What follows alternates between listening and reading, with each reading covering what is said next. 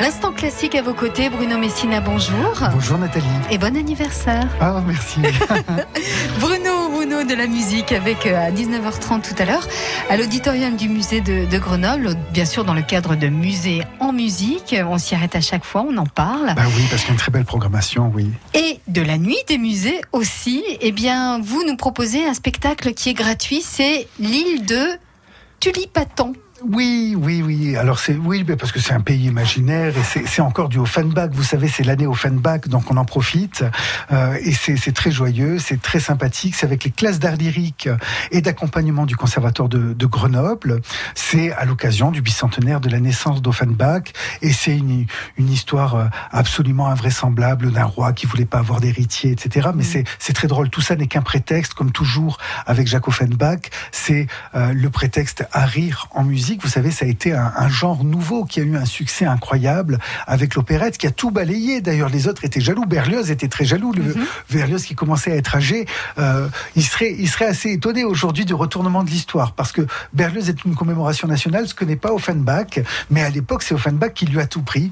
Et en même temps, il y avait besoin de, joie. On allait vers des années euh, sombres. C'était la, cette première guerre qui précède la première guerre. C'est 1870. C'est déjà euh, les moments avec, avec l'Allemagne Berlioz meurt en 1869. Il va pas connaître tout ça, mais il va pas connaître ces tensions qui se cristallisent comme ça en Europe. Et Offenbach nous amène la joie, nous amène la vie parisienne. C'est toute une époque euh, de l'histoire de France qui est, assez euh, magnifique, qui se passe autour de ce compositeur. Je vous fais entendre un extrait joyeux de cette île de Tulipatan.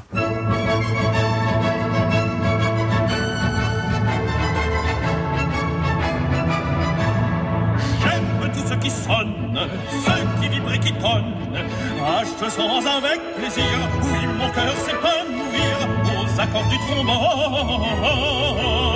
Du trombone. Du trombone. Du trombone. Du trombone.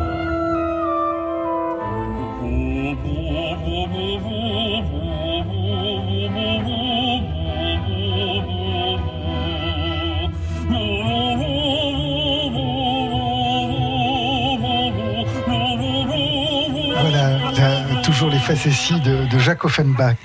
Alors, vous nous emmenez euh, demain, cette fois-ci, à partir de 17h, au pâté Chavant de Grenoble, au pâté Chirol, également au Kinépolis de Bourgoin-Jallieu pour euh, opéra, au cinéma, retransmission cette fois-ci en direct du Bolchoï de Moscou. Voilà, et le Bolchoï, ils sont surtout connus pour la danse.